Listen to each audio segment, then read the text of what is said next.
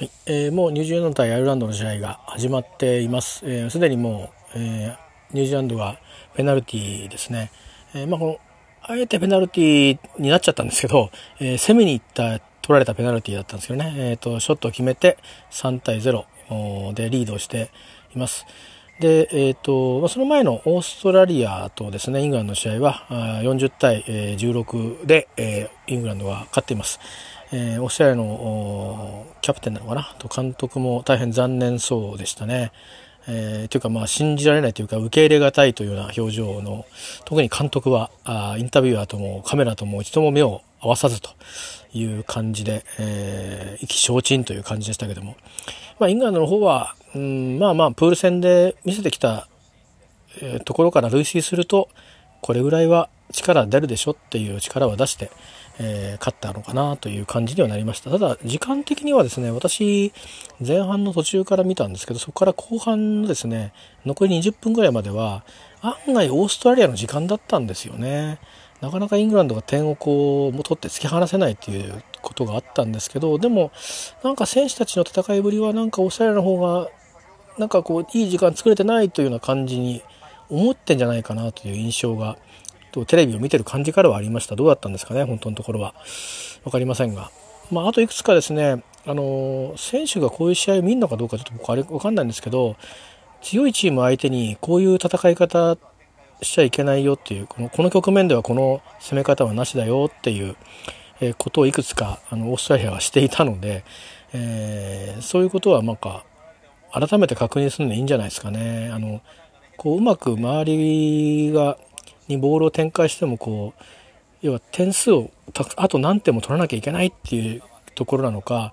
うそういうプレッシャーなのかがある時に、えー、こうシンプルにつないで前に行くってことが意外と大事になってくる。ってよく後から言われるんですけどただまあピッチ上の選手からすると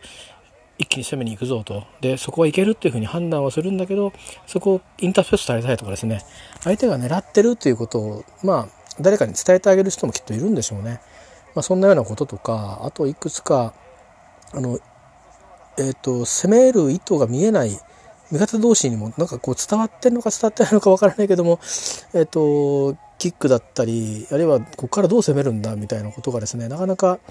意思統一されてるように見えないような時間が長かったので、えー、いいトライはすごくあって ものすごいランでですね点取っちゃうとかもあったんですけどそういう意味ではなんかあの何ですかやっぱりこうじわじわ攻めていくっていうことを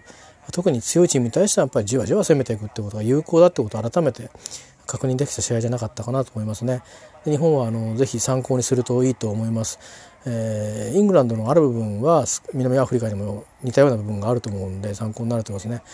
ということでした。えー、まあまあ予想通りイングランドが勝ってくれましたけど、えー、ここで南半球のチームが 1, 1チームもうすでにあの決ま消えてしまったということですね。えちょっと残念な感じしますよねなんとなくね。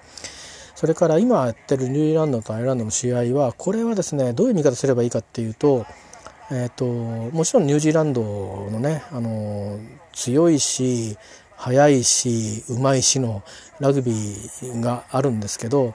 えー、まあ、それに対してアイルランドがどんな戦いしてるのかどういうふうにして防御してるのか、えー、どういうふうにして攻めようとしてるのかてそれがどれぐらい成功するのかってことがですねえーと、ニュージーランドはタイプ違うんですけど日本と南アフリカがやると、えー、まあアイルランドの方が世界ランク上なんでね同じには語っちゃいけませんけどただ相性という意味では似たような、えーと、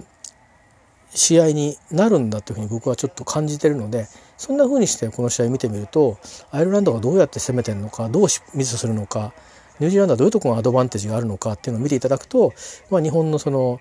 試合の見どころもね、あの多分、あ、この失敗は別に構わないとか、